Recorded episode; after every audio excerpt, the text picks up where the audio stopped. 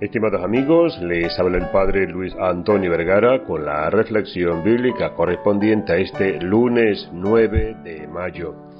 El Evangelio está tomado de San Juan capítulo 10 del 1 al 10.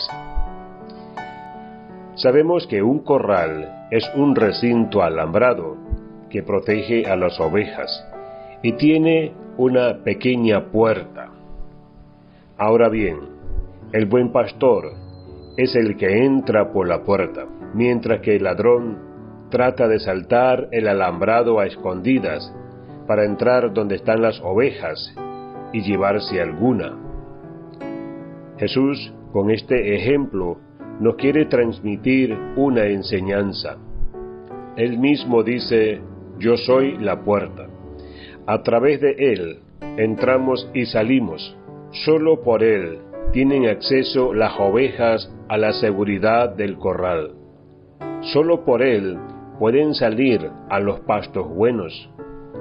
Jesús es el único mediador. Es por Él que la gracia de Dios llega a todos. Jesús nos dice, nadie va al Padre si no es por mí. No hay salvación fuera de Él. Solo el que pasa por Él, el que cree en Él, entra en la vida. Esto vale para todos nosotros. Los fariseos son acusados por Jesús de no haber entrado por la puerta, de no ser pastores verdaderos. De los pastores se describen las cualidades que deben tener para poder decir que son buenos.